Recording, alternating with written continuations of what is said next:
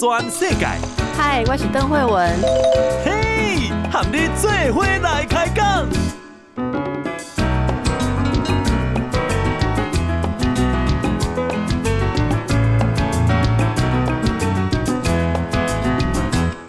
大家好，这是报道全世界，我是邓惠文。我们来看一下今天的天气如何哦。有感觉就烧热哦，转台湾今日拢就烧热，到底是什么样的气候呢？周六啊，好消息会迎来今年的梅雨季。第二波滞留封面啊，滞留封面结构不错，应该看起来会下一些雨哦。礼拜六到下礼拜一，全台都会有雨。降雨的热区就是西半部、东北部地区，可以有到大雨或豪雨的状况哦。那当然，这是站在以水库的立场来说，觉得有大雨、豪雨是比较高兴啦。可是呢，如果是局部哎，在这个山区哦，或一些特别下雨会受到影响的地区，也也可能有另外一个反烦恼。所以这个两个平衡当中，可能就大家注意自己的区域会不会有豪雨的状况。事先的防备要先做好。气象局表示，今天是近期各地的天气最稳定的一天，所有的地方都是多云到晴，可以见到阳光。那午后的山区有局部性的雷阵雨，今天要特别留意。各地都是高温哦，那高温都有三十二度到三十五度，所以如果在户外活动的朋友们要非常注意，不要中暑了哦。气象局针对中南部、东半部还有大台北，总共有十四个县市都发布了高温的资讯。南投县啊是亮橙色啊，橙色的灯号，这是有三十八度极端高温出现的几率才会亮橙色的灯号哦，这是南投县。那花莲县中古、台东县、双北、台中市、彰化县、云嘉南、高屏、宜兰县，靠近山区或是河谷的部分是亮黄色灯号。黄色灯号的意思就是有三十六度以上高温发生的机会。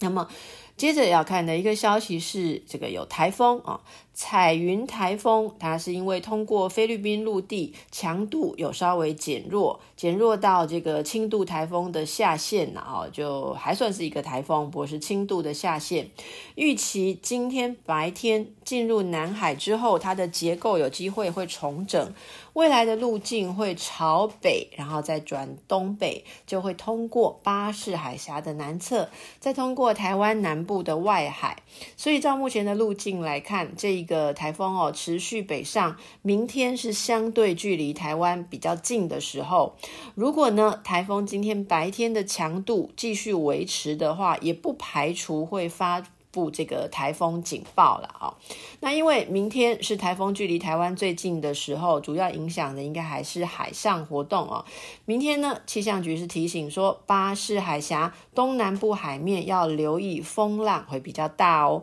西南部近海还有恒春东半部沿海会有长浪发生的机会，所以我们有这个海上作业的这个听众朋友要特别的注意。气象局预估台风北上之后，有机会会。减弱，减弱就变成热带性低气压。那热带性低气压对我们来讲也算是不错啦，会为台湾带来水汽。明天南部、东南部跟中部地区不定时会下短暂阵雨或是雷雨，其他各地午后会有雷阵雨，尤其是各地的山区、大台北地区要留意的是午后可能会再出现大雷雨。那周末我们大家就一起来期待这个梅雨是不是可以带来雨量哦？这是气候的状况。好，看完了气候啊，最近心情大家都觉得比较沉闷一点，来看一下开奖的事情好了。财政部今天下午会公布这个今年哦三四月这一期的统一发票中奖清册。财政部透露说，本期的千万中奖张数有十八张哦，哦，有十八个人哦，这个有十八张啦。如果你一个人就拥有十张，那也是很特别哦。十八张的千万中奖张数，你家有没有一张呢？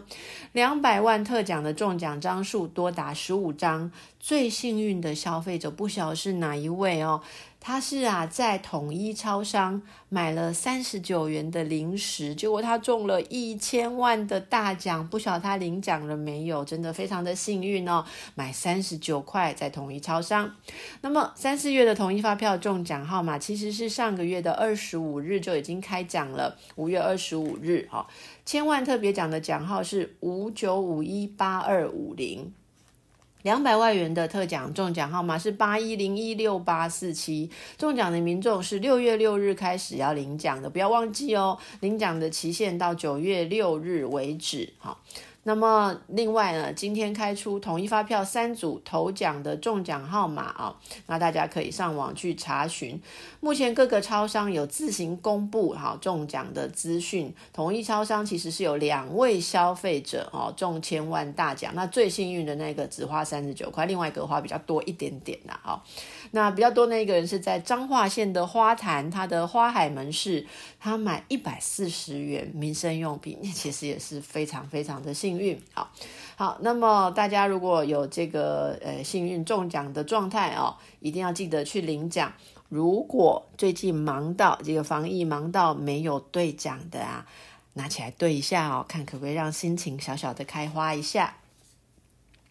接着看到呃国内一些重要的新闻。高雄港有一艘货轮，今天上午在十一点半的时候，呃，不知何故撞上了七十号码头的阳明海运子公司，是这个宏明公司的货柜起重机，结果起重机轰一声就倒下，底下的作业人员纷纷走避，一人轻伤送医，有两人一度受困在起重机上，直到中午出动了高空吊车，才把两个人救下来，所幸啊是平安无伤。的阳明海运啊表示说，目前事故为什么会发生，他们还在厘清原因，后续也有保险公司会处理哈。那这个是一个意外的情形。这个货轮碰撞起重机的这个事故啊，那么呃，其实是在这个今天。啊，造成了一些损失啦。那么我们看一下哦，东方海外公司所属的货柜船“东方德班轮”今天是在十一点二十一分从高雄港第二港口进港，要靠泊六十六号码头的时候，去碰撞这个七十号码头的船舶，七十号码头的这个桥式起重机哦，所以造成了呃这个意外的状况。详细的情形，东方德班轮的总吨是八万六千六百七十九，总长是三百一十六公尺。它是东方海外公司所属的货柜船。这艘船今天十一点二十一分的时候是空船，没有载货物，从高雄港的第二港口进港，原定要泊靠这个高雄港六六号码头，但是它经过七十号码头的时候碰撞这个呃永明轮哈，它这个。船首有轻微受损，还有岸上的桥是起重机其中一座啊，其中一座。那这个重机倒塌之后啊，就碰撞了邻座的起重机，严重受损。好，那么呃，严重受损之后，详细的情况看起来哦，航港局初估这个意外损失至少有到六亿元。接下来也是这个经济的状况。工研院今天有发布重要的数据。工研院今天发布的是年制造业展望预测的结果，预估呢，今年的制造业产值是二十点九二兆元，成长率有百分之十点三，四大业别都有正向的成长，其中金属机电、资讯电子、化学工业等都有受惠于国际的需求强劲，可望达到双位数的成长。最近国内因为疫情的状况啊，其实大家有担心景气的状况。可是工研院分析说，疫情对经济成长当然有带来压力。可是呢，还好啦，现阶段制造业的生产活动都有持续，而且出口外销的订单算是有畅旺。预料台湾的制造业哦，这个受到疫情影响还算是有一个限度。不过也呼吁业者要自己去强化各个产业生态链的韧性啊。如果再有波动，像疫情的冲击的话，可以有一个调控哦，复苏自己的一个韧性。工研院的预测团队指出，各国都启动了疫苗接种的计划，所以逐步都有经济正常化的呃希望。加上主要的经济体都有推出大型振兴的政策，所以呢，我们可以预期全球经济会慢慢的复苏。虽然疫情的走势仍然有不确定性，但是国际间制造的活动逐渐已经恢复了，也带动生产贸易的扩张。受到国际需求强劲回升，就会带动我们啊。那么台湾第一季的出口表现算是亮眼的，加上低基期的因素，年增率有达百分之二十四点六，这十年来单季其实是最大的增幅。如果看这个四大制造业的景气的话，在金属机电方面哦，是呃规模有扩大，有受需求增强。那么国际需求有带动基本金属跟机械设备业的外销订单啊，这些订单跟出口额都是正向的成长。另外就是政府有购车补助有延长，在这个挹注下呢，也催生了台湾汽车市场有达到近十五年最佳的新车销量哦。预估全年金属机电业的产值会成长百分之十点一五，达到五点六七兆元。另外，在资讯电子方面，还有化学工业方面，以及民生工业。都有不错的表现啊，像是民生工业方面，主要是消费市场的需求复苏，国际品牌呃递延订单哦，那这个之前有停一阵子，但是现在呢订单又慢慢的活络起来，所以我们的纺织品外销的订单已经由负转正，带动了纺织、成衣、服饰品制造产业的复苏。虽然疫情大幅的冲击了我们国内零售业、餐饮的终端消费，但是民间投资意愿仍然算是高的，防疫这些相关产品的需求都存在，这些民生需求可以支撑台湾的民生工业维持成长。这部分呢，就预估全年民生工业的产值可以成长百分之一点四八，达到二点五兆元。好，那么化学像是这个化学工业方面，油品的需求带动了成长。资讯电子则是因为远距的商机跟宅经济的需求来带动啊，大家现在什么都是用远距的，所以也相关的一些产品耗损的需求的都有活络带动。好，接着我们开始逐步的看到跟疫情相关的一些状况。行政院院今天已经通过了纾困四点零的特别预算案。其中呢，包含有企业纾困，还有孩童家庭防疫补贴，最初规模是新台币两千六百亿元，全部都是以举借债务来支应的，这会送请立法院审议。立法院会五月三十一日三读通过修正严重特殊传染性肺炎防治跟纾困振兴的特别条例部分的条文。提高了纾困振兴特别预算总额上限，提高到新台币八千四百亿元。那也延长了纾困条例跟特别预算的施行期限，会到二零二二年的六月三十日止啊。行政院会今天通过行政院主计总处啊编的这一个第三次追加预算案。好，这个预算案就是中央政府。严重特殊传染性肺炎的防治及纾困振兴特别预算，好，这个特别预算的第三次已经是第三次追加预算了。首波的纾困四点零总预算规模为两千六百亿元，哦，等待送立法院审议。那么预算规模最高的部会是哪里呢？是卫福部，卫福部共编列的。七百九十二亿元，主要是来办什么呢？这些呃预算是要办理疫苗跟药品的临床试验、采购，还有检验，以及发给防疫具绩效者一些奖励金。好，那么预算规模第二高的是经济部，经济部有编列五百八十四亿元。这是要办什么呢？这是要办理商业服务业的员工薪资、营运成本。会展产业啊，这一些类别的员工薪资补贴，还有事业贷款融资保证、利息补贴、融资诊断，好，这些都是经济部会补贴的部分，所以他们预算有五百八十四亿元。预算第三高的是哪里呢？是劳动部，劳动部有编列四百四十九亿元，这个就是要办什么？办自营作业者，还有没有一定雇主的劳工，要提供他们生活补贴，还有劳工纾困贷款的利息补贴。行政院长苏贞昌也出席了院后的记者会，那。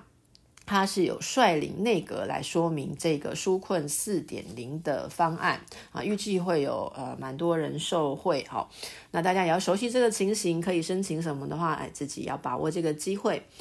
那这个部分呢、针对商业服务业的这个补贴方案，详细跟大家报告一下。商业服务业如果在二零二一年五月啊，上个月到七月任何一个月。营收你有减少五成以上的，就是二零二一年今年的五月、六月、七月任何一个月营收减少五成以上，如果您是商业服务业哦，那么这个呃政府会提供一次性的营运补贴，以本国全职的员工数来计算啊，每人是新台币四万元。那这个呃，针对有税籍登记的，你要有登记，你平常有缴税了哈，有税籍登记的商业服务业会分两部分来补贴，例如像是餐饮业啦、摄影业、美发业、娱乐休闲业，如果这三个月五月、六月、七月任一个月你的营收少了五成以上哦，就是营收不到本来的一半，那就是可以提供一次性的营运补贴。另外，如果有税籍登记的这些业别，餐饮业、摄影业、美发业、娱乐休闲业，如果有受到中央政府的命令，被命令停业，而且给付员工薪水未达基本工资的这些企业呢，会补助以全职员工数来计算的每人一万元哦，看你有多少员工数。那另外还会补贴一次性的员工薪资是三万元，而且就安基金会加发生活补贴一万元。可是补贴有条件哦，补贴条件是说你不能解散或自行歇业。报道全世界，邓惠文和你最伙来开讲。大家好，兰哥登来报道全世界，继续来看一下疫情相关的纾困，纾困四点零啊。那这个纾困四点零，去年如果有。申请过的人，你就有。存折的资料。如果今年也合乎资格的民众，明天开始会直接拨款入账啊，就是六月四号会直接入你之前有申请过的账户哦。如果是去年没有申请过的这个听众朋友有符合的，那各部会七日开始，六月七日开始会提供线上申请书，这是不用临柜办理的。现在避免群聚哦，不要为了领书困就临柜办理，好不好？不用去啊，不用去现场，可以研究一下怎么做线上的申请啊。好，那么这个目前国内疫情仍然是非常的严峻，那影响了很多的家庭行业。所以，这个行政院也决定依照去年的标准来进行纾困之外呢，又针对有国小以下孩童的啊，跟国高中五专有身心障碍学生的这些家庭，从六月十五日开始，每位呃孩童会加发新台币一万元的家庭防疫补贴，那总共受惠的会估计有两百五十万名。的孩童哦，当然就是补贴孩童的家庭了。这个部分呢，呃，大家可以留意一下这个申请的方法哦。那申请的方法的主要都是尽量避免说需要大家聚集在一起去办理，然后可以直接诶用这个双卡来领。好，大家可以留意一下家里有没有小学以下的孩童哦，小学以下。好，那如果是国高中五专，不过孩子有身心障碍的也可以领。这个是纾困的部分。好，来看到今天疫情的报告哦。今天指挥中心的记者会说明疫情是这样的：国内总共有新增五百八十五例，这五百八十五例的确诊包括了三百六十四例是本土的病例，有两百一十九例的校正回归，还有两例是境外移入。那么今天的这个确诊个案当中，有新增死亡案例是十七例，另外，苗栗出现了移工的群聚感染的状况，哈，那么疫情似乎出现了新的高峰。陈时中他说明说，今日新增的三百六十四例本土的病例呢，年龄。呃，未满五岁到九十多岁都有发病日啊，从四月二十八到六月二日都有，所以其实已经是找出到呃四月二十八已经是一个月以前的感染、哦。那另外校正回归的案例两百一十九例当中哦，发病日是介于五月十三日至五月三十一日，所以看起来都陆续有一些之前就感染的这个个案哦，慢慢的浮现出来了。所以这样看起来的话，整个本土个案今天新增啊，总共是有呃五百八十三例。分布的地区我们也来看一下，仍然是新北市最多，有两百六十五例新增。台北市也不少，有两百二十四例；苗栗县是三十四例，桃园市三十例，彰化县也有十五例，台中市五例，基隆市四例，台南市啊两例，那新竹市、花莲县、宜兰县还有高雄市各有一例。其中双北地区以外的县市哦，总共这九十四例当中呢，七十七例是已知感染源的，有十四例关联不明，三例是疫调中。哈，这个是针对双北以外的县市。哦，双北以外的县市个案还没有那么多，现在还呃比较可以一个一个去谈它的这个感染源呐。哈，好，那死亡个案的部分呢，今天新增了十七例。那这些死亡的案例当中哦，呃，今天新增的是有四十多岁，啊，四十多岁到九十多岁都有。那四十多岁算是比较年轻了啊。呃，陈时中也说明了，苗栗有一个公司，它出来的个案有三十四例，所以它是一个群聚。这个群聚是移工，啊，今天也在苗栗针对了他们有七千多位员工。做了全面性的筛检，对于有群聚可能的移工部分，目前已经采取一人一室，有把它隔开来。此外，陈时中也说，校正回归的个案哦，仍然蛮多的，表示说前面还有蛮多案子，有一部分哦是人已经在医院里面，那有一些是居家隔离。他也预请地方政府啊，积极把案子安置好。整体看来，他说似乎有新的高峰，但不是很明显，所以这两天清查之后会更清楚。但是陈时中也坦言，现在看来，如果又有新的高峰上来的话，是属于比较不好的迹象。他也提到说，年轻人染疫的比例好像有增加哦。在五月十日之前，二十岁到三十九岁，哈，这二三十岁的染疫只有百分之三十四。五月十一到六月二日这个期间，二十到三十岁的染疫者已经降到百分之十九点九。可是昨天的新增个案中，年轻者的染疫又升到百分之二十五点二，那算是高，好，算是高。因此呢，陈时中他说，年轻人会不会是有一些防疫松懈？那我们知道，年轻人有时候想要社交啦，或者是活动的这个活动力也比较旺盛，会不会就比较有一些防疫松懈的情况？我们现在知道，大家对于长者都是加紧叮咛，好，那长者有的比较呃有在注意这些新闻的，也是非常的小心，所以会不会这个也造成了这个比例哦，在年轻人部分整个浮现出来，年轻人。千万防疫不要松懈。好，另外呢，关于疫苗接种的部分，指挥中心的发言人庄人祥啊来报告这个数字。昨天接种的是五万六千一百五十七人次，目前是六万两千零二十九人次完成了施打。好，那接下来有一个重要的一个提醒啦，因为下下周就是一个端午节的假期。郑重的呼吁大家，端午节没必要就不要返乡，不要做长距离的移动。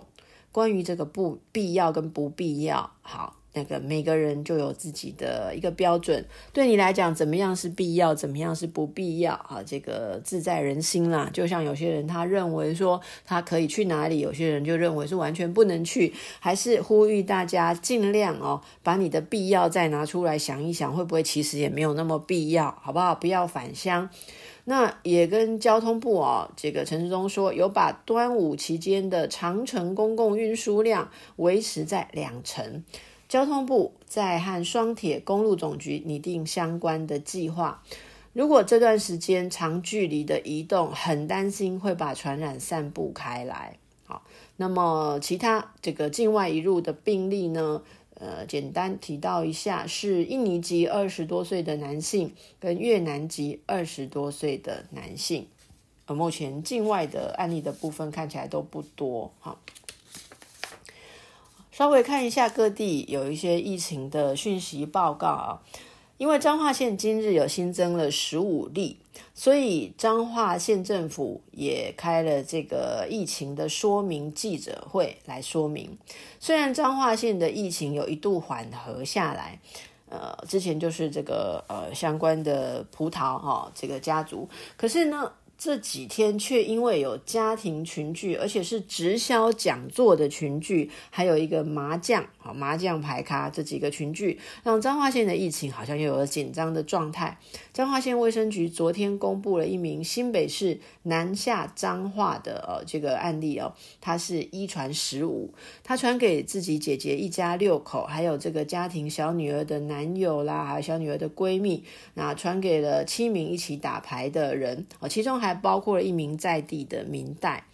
那这个明代自己说哈，因为染疫，他是在住院治疗当中啦。那不过他也对于大家四方的这个意见批评哦，他说牌友聚会啊，呃，这个。并不是赌场哦，所以他说聚会日那时候，他们聚会的那时候是还没有三级警戒，所以怎么会知道有人身上有病毒呢？啊，他说他跟牌友都在医院治疗当中，好好，那这个部分其实就算还没有三级警戒，如果是已经有这样相关的状况的话，照理来说大家聚会的时候都要比较注意哦，哦，要比较注意的。现在也是一样，目前呃，大家其实家庭以外。的相聚跟聚会，彼此都会比较注意啊，要特别呼吁大家是家庭内，你认为是家族内自己人，你也不能够太放松啊。有时候就是说叔叔伯伯阿姨啦，表哥表姐表弟表妹，他们去上班啊，接触了谁，来来往往啊，个人去哪里买东西，还要做一些自己对个人来讲是必要的事情，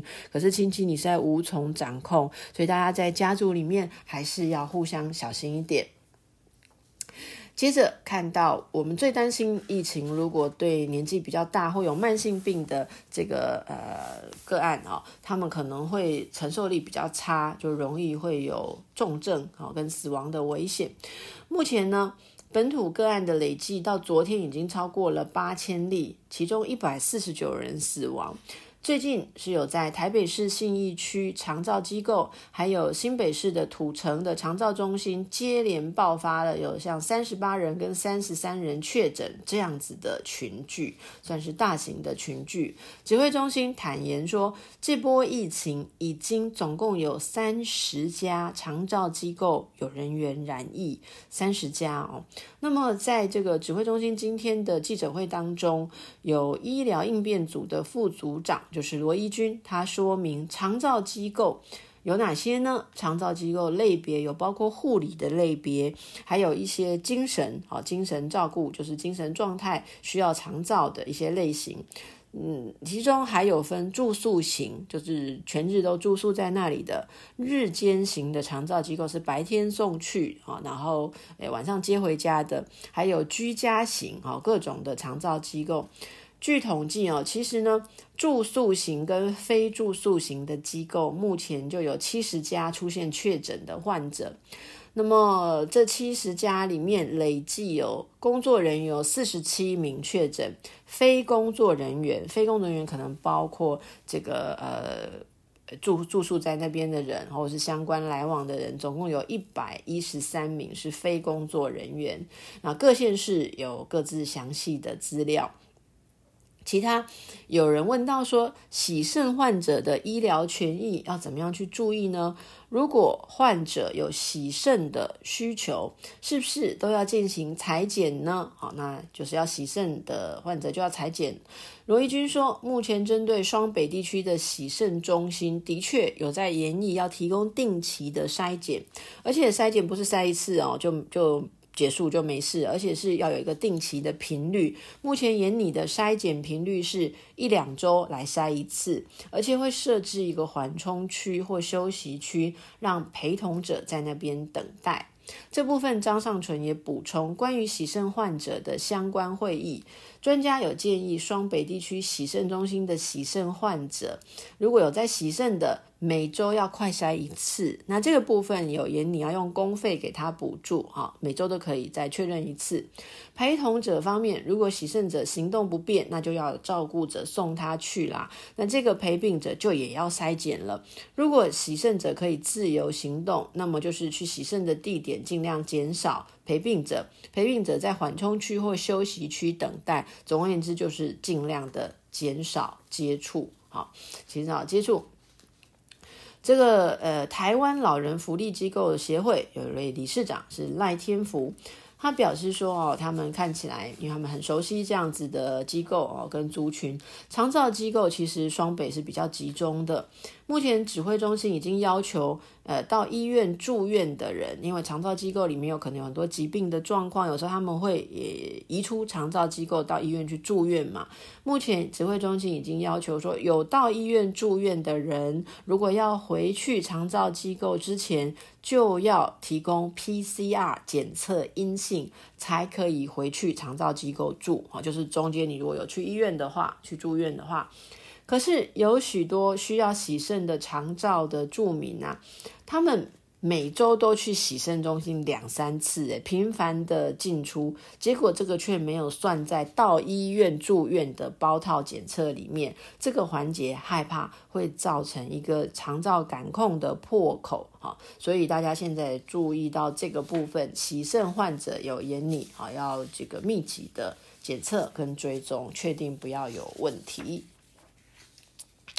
好的，看到疫苗的状况，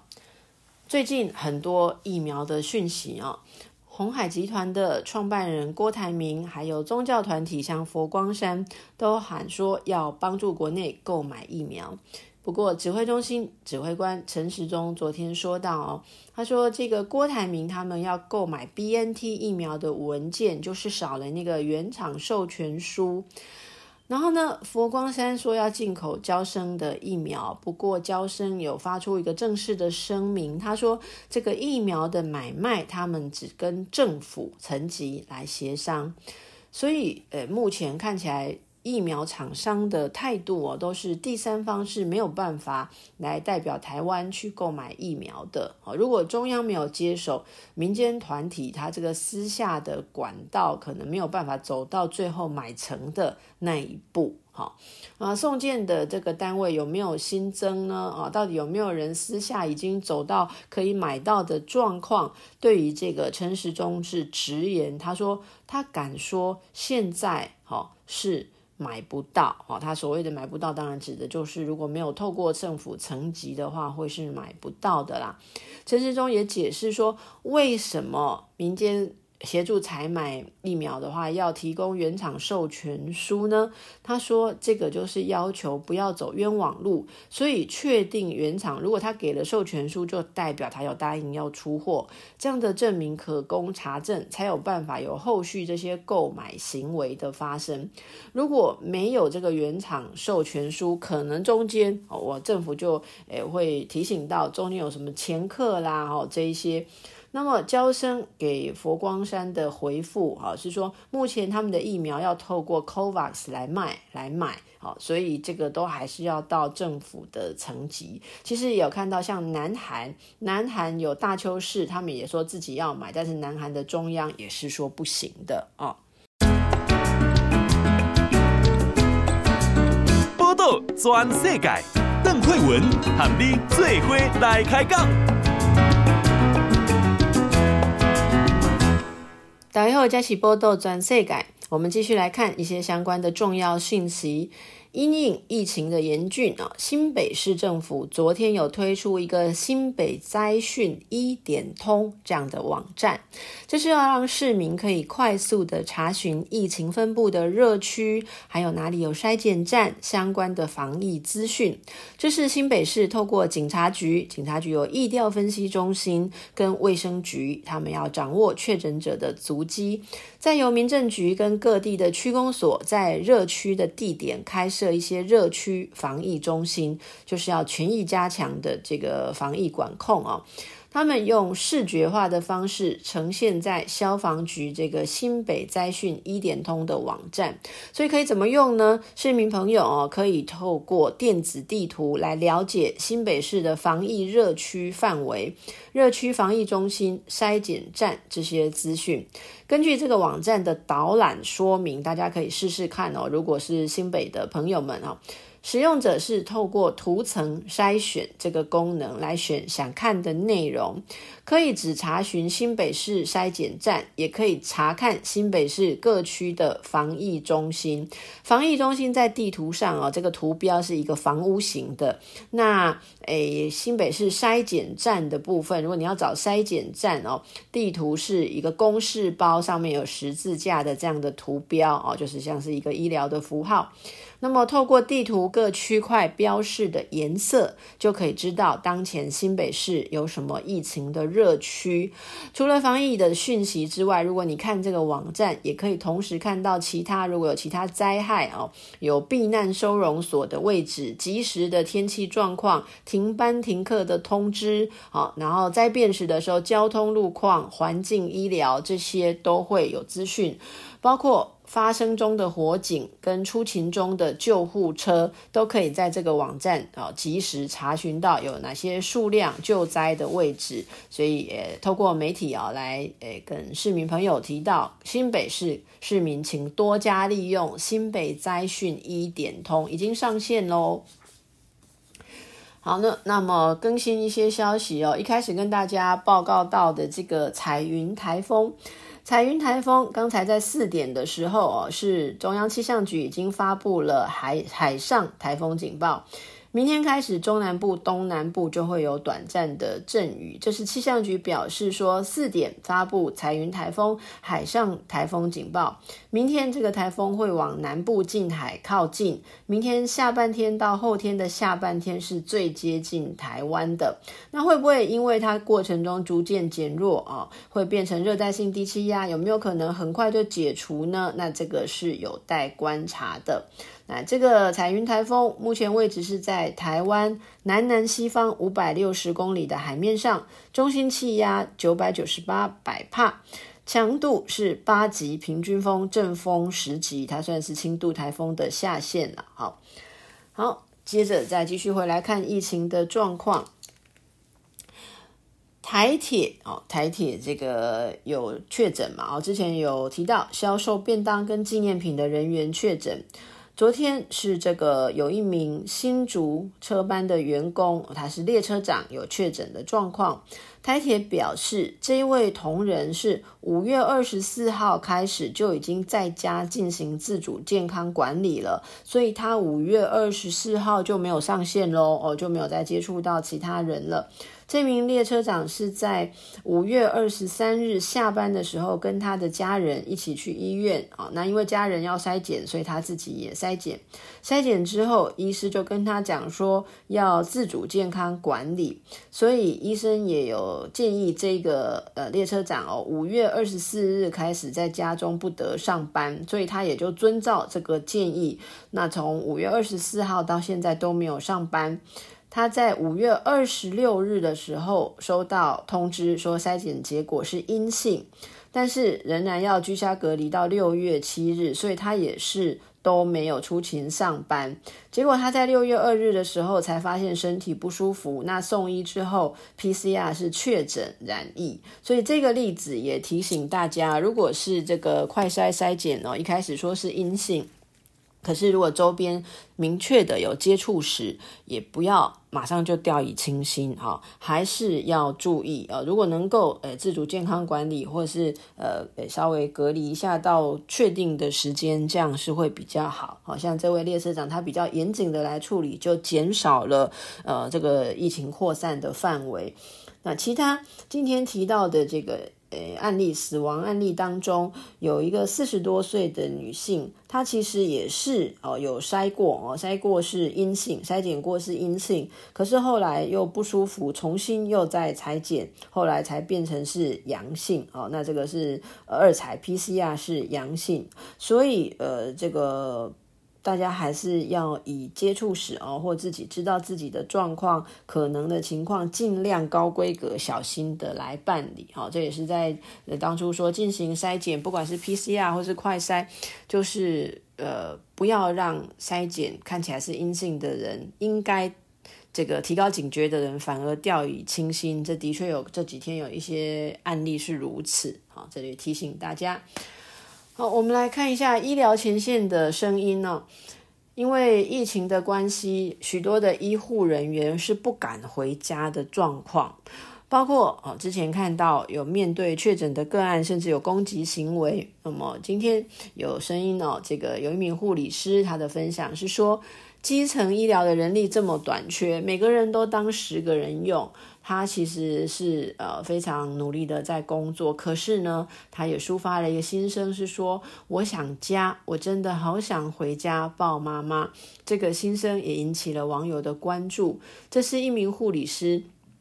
在这个呃网站抒发他的心声哦，说到现在的状况，他提到很多的护理同事。都不敢跟家人说他们工作的情况，大家可以想象，如果是家人长辈听到他工作哦第一线的接触，其实是会非常的担忧啦哦。据说有很多人都会好意的跟家人说：“哦，没有没有哦，都没有接触到确诊的个案，其实是第一线，好需要跟这些筛检或是确诊的人持续的工作，所以很多人是压力自己。”放在自己的心里，为了让家人可以放心。而与家人同住者呢，很多就是有执勤的期间就不敢回家，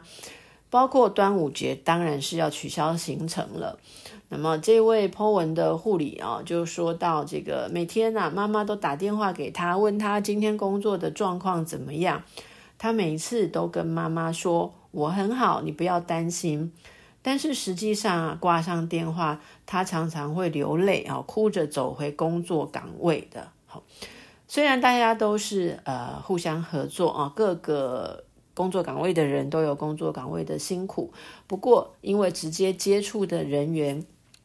大家基于害怕，有时候还是会出现一些排斥的心态。好，那这个医护人员的这个部分啊。呃，大家应该也都能够了解。不过，真的不只是医护哦，每天跟大家报告一点点，包括是这个公务的人员然后，需要在外面这个。呃，送货啦，哈，各方面持续在工作的，特别是要接触到确诊者的哦，这些尽忠职守的人们，希望大家能够多一点的了解跟支持，然后特别是做好自己能够做的事，来减轻啊这一些单位、这一些岗位的人的负担。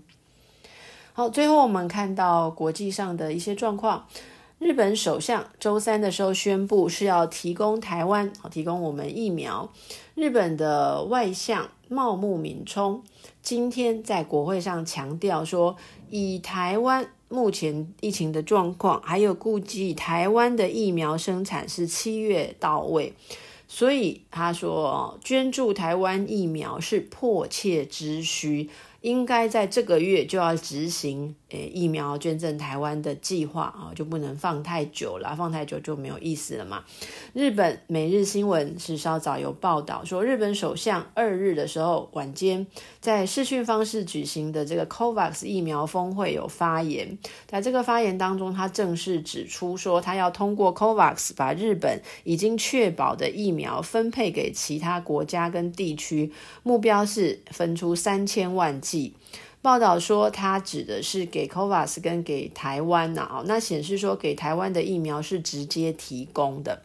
每日新闻也在另外一则报道的地方指到，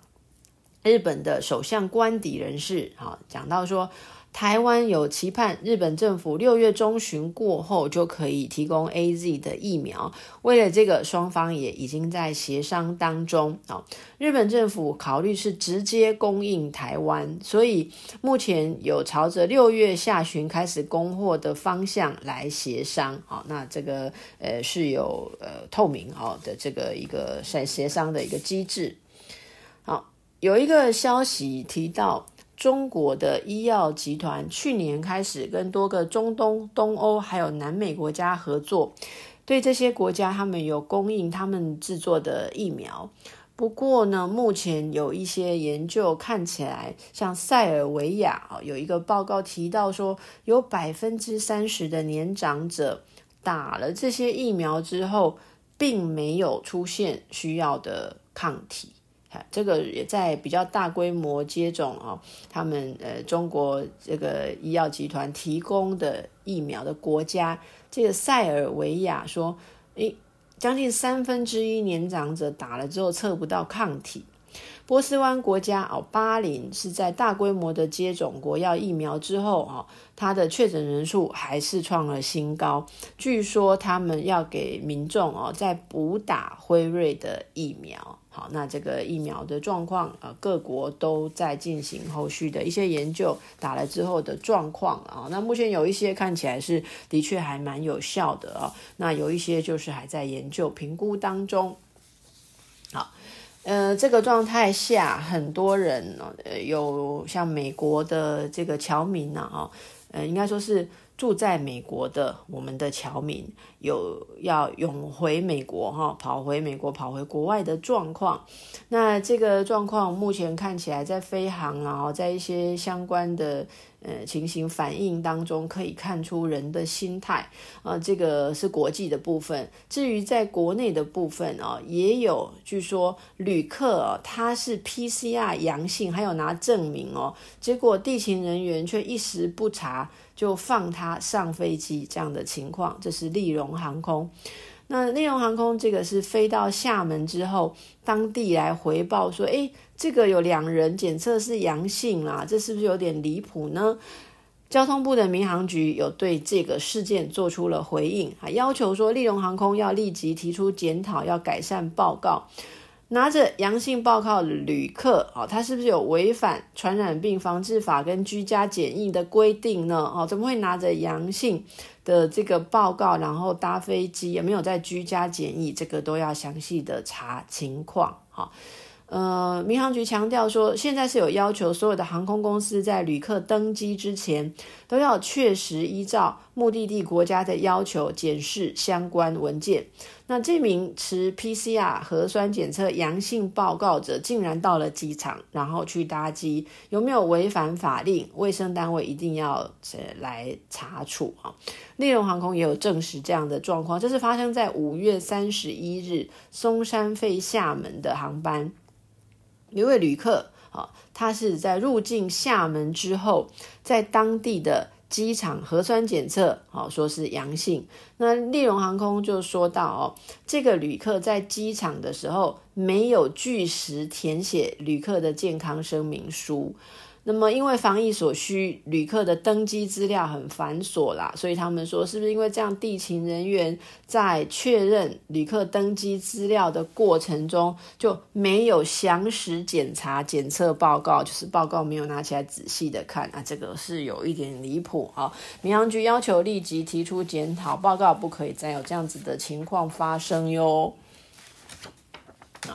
听完了这一些疫情相关的情况，大家的心情觉得怎么样？其实，呃，疫情到现在哦，很多人都出现了精神忧郁的情况。啊，我们这边还没有大规模的一些统计，不过我们来跟大家报告一个讯息，像英国他们就有呃一个呃调查的报告啊，有发布，英国他们的保健署啊，他们的 NHS 他们的保健署指出说，从疫情爆发到现在，他们的呃孩子哦、孩童啊，他们的年轻孩童、学生啊，这个对心理治疗的需求提升了三成之多，这是根据《镜报》的报道。英国啊，那英国当然疫情是比我们还要严峻哦。去年的春天就受到第一波疫情的袭击，他们的学校就已经都改线上教学了。呃，据说呢，这个学生们没有办法看到熟悉的朋友，也很害怕他们的受教权被剥夺，不知道什么时候会恢复，所以焦虑度都提高。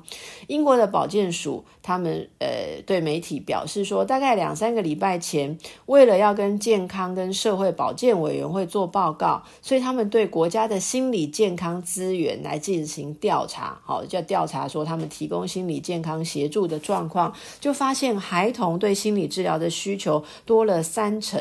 许多忧郁的孩童涌入急诊部门，好，那运用急诊部门来支援心理部门，好，因为这个应该说心理资源都被用到很多，所以他们也提出要开始注意儿童的心理问题受到疫情的影响是如何，这个部分。我们也来参考，因为刚开始实施这个停课嘛，哈，在家学习，大家是不是有空的话，也跟家里面的学童啊、孩童们，特别年纪比较小的聊一聊，哈，觉得在家上课怎么样了？哦，除了每天可以在家里，哈，好像看起来呃比较自在之外，或许他们内心隐藏着很多的压力。其实每个人家庭的状况。情绪、情感交流度不一，有一些孩童他是很需要到学校去跟朋友交流，哈，来抒发他们内心的压力。这个部分，啊，居家的时候要如何提供照顾，还是他们有没有什么心理治疗的需求呢？我们也一起趁早来留意，祝福大家。报道全世界上精彩内容，在 Spotify、Google Podcasts，还有 Apple Podcasts，拢听得到。